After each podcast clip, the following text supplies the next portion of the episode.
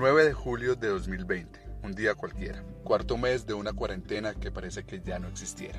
Por el mismo desparche de estos días y por el simple hecho de empezar a ser más participativo este intento de podcast, decidí hacer una pregunta por Instagram sobre qué podría hablar en este episodio. Recibí varias respuestas que me gustaron, incluso me decidí por un tema, los tweets urbanos. Los tweets urbanos son fotografías de paredes rayadas en la calle que dicen algo llamativo. Son grafitis con contenido. Y quería hablar de eso, ya estaba decidido. Pero hoy mientras cocinaba caí en la cuenta de algo y cambié de tema. Hace poco me preguntaron por qué me gustaba tanto escuchar podcasts y di muchas vueltas para responder. Hablé de la diversidad de temas que se encuentran, de la practicidad del formato, de los útiles que son y hasta de lo bueno que es sentirse acompañado mientras se escucha una historia o se aprende sobre algo nuevo. Pero nunca me imaginé que mientras cocinaba iba a encontrar una relación mayor entre los podcasts y mi papá. ¿Qué tuvo que ver mi papá que murió hace casi 11 años con mi gusto actual por los podcasts? No sé si esto que voy a contar aquí realmente tenga relación, pero yo quiero creer que sí, porque quiero sentirlo como un pequeño legado que me dejó mi viejo.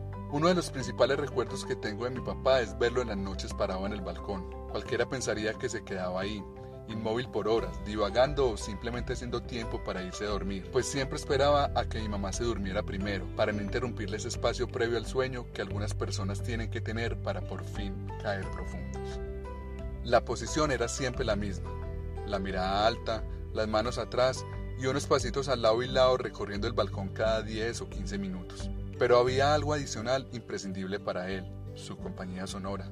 Un pequeño radio de bolsillo, delgado, análogo, fácil de manejar y con sus respectivos audífonos.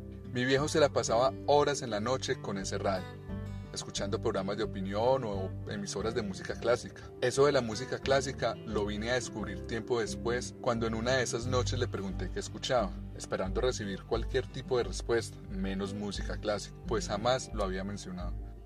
Y algo que tampoco había notado era lo importante que era ese reyesito para él. Lo cuidaba como un tesoro y cada que llegaba de trabajar seguía el mismo ritual.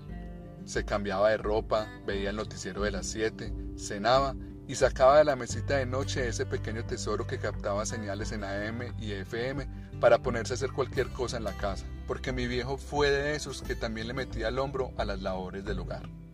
Eso sí, siempre conectado, pues así le decía a mi mamá con tono amoroso ya te vas a conectar, refiriéndose al hecho de ponerse los audífonos. Un detalle que siempre me llamó la atención es que mi viejo, buscando ser más práctico, modificó una pequeña bolsa de cuero para guardar ahí su radio y la convirtió en una especie de canguro que se colgaba al cuello para que el aparatijo le quedara más o menos a la altura del pecho. Y así lo podía manipular más fácil y evitar que el cable de los audífonos se le enredara. Eso, en mi edad más infantil, me pareció de lo más ingenioso.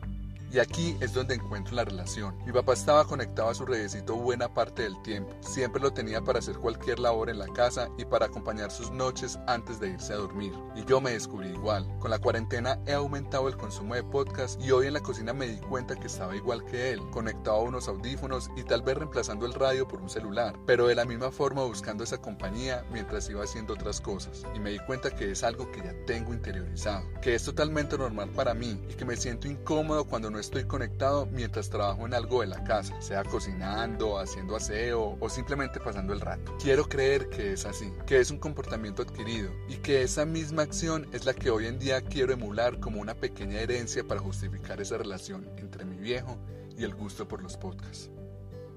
Yo soy Pablo Rendón y en redes sociales pueden encontrarme como arroba prendón. Esto fue un día cualquiera.